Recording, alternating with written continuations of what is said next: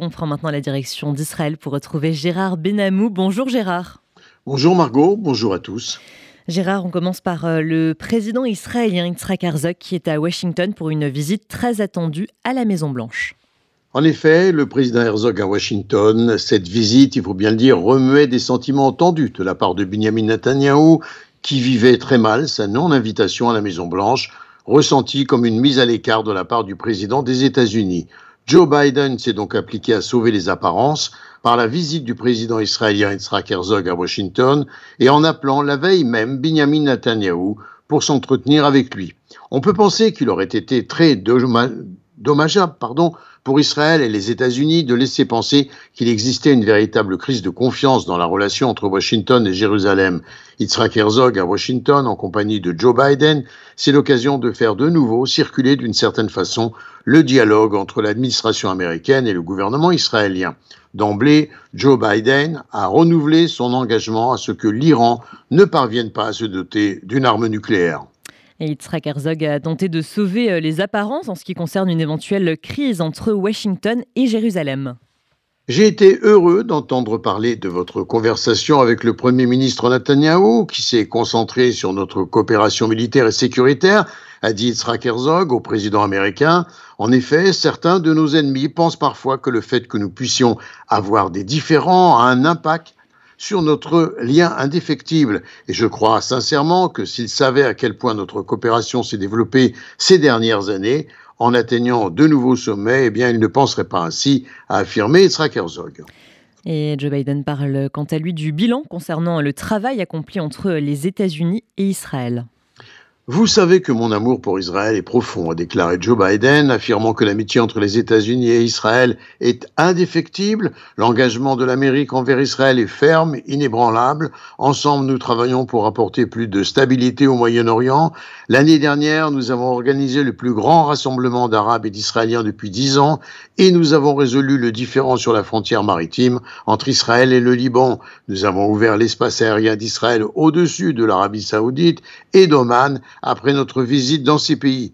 Et nous avons réuni les Israéliens et les Palestiniens au niveau politique à Sharm el-Sheikh, a insisté Joe Biden. Yitzhak Herzog a également affirmé avoir abordé euh, la question du Liban, de l'Iran et euh, des questions relatives à Israël. Ce fut une merveilleuse rencontre, a affirmé le président israélien, pour contrer les accusations de la droite israélienne qui évoquent une ingérence américaine dans la politique du gouvernement de Jérusalem.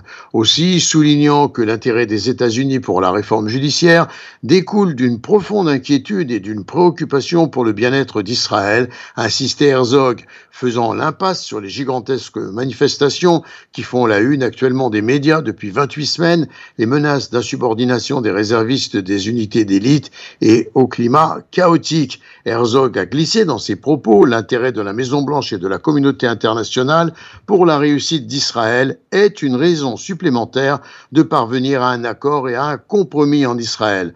En attendant, dans les médias israéliens, on rapporte les propos du journaliste du New York Times Tom Friedman, le célèbre journaliste américain qui a rapporté la demande de Joe Biden à Benjamin Netanyahu, cesser immédiatement la poursuite des votes de la réforme.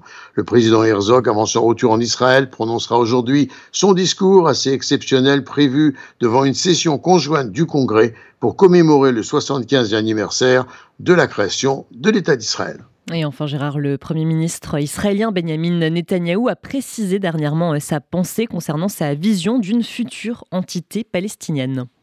C'est assez rare, il faut en convenir, euh, pour être euh, peut-être pour répondre à la demande de Washington de cesser les implantations dans les territoires, Netanyahu, en tout cas dans le podcast américain Lex Friedman, a insisté sur le fait qu'aucune implantation ne serait évacuée dans le cadre d'un accord de paix. Les implantations et les avant-postes reculés situés en Cisjordanie deviendraient des enclaves entourées par une future entité palestinienne infranationale potentielle si un accord de paix devait être conclu dans le cadre du conflit israélo-palestinien. Ces territoires contestés, personne ne dit que que ce sont des secteurs palestiniens et personne ne dit que ce sont des secteurs israéliens, eh bien nous les revendiquons et ils les revendiquent. Cela ne fait que 3500 ans que nous sommes attachés à cette terre, mais c'est un conflit, j'en conviens, a conclu Binyamin Netanyahu. Gérard Benamou en direct de Tel Aviv pour RCJ.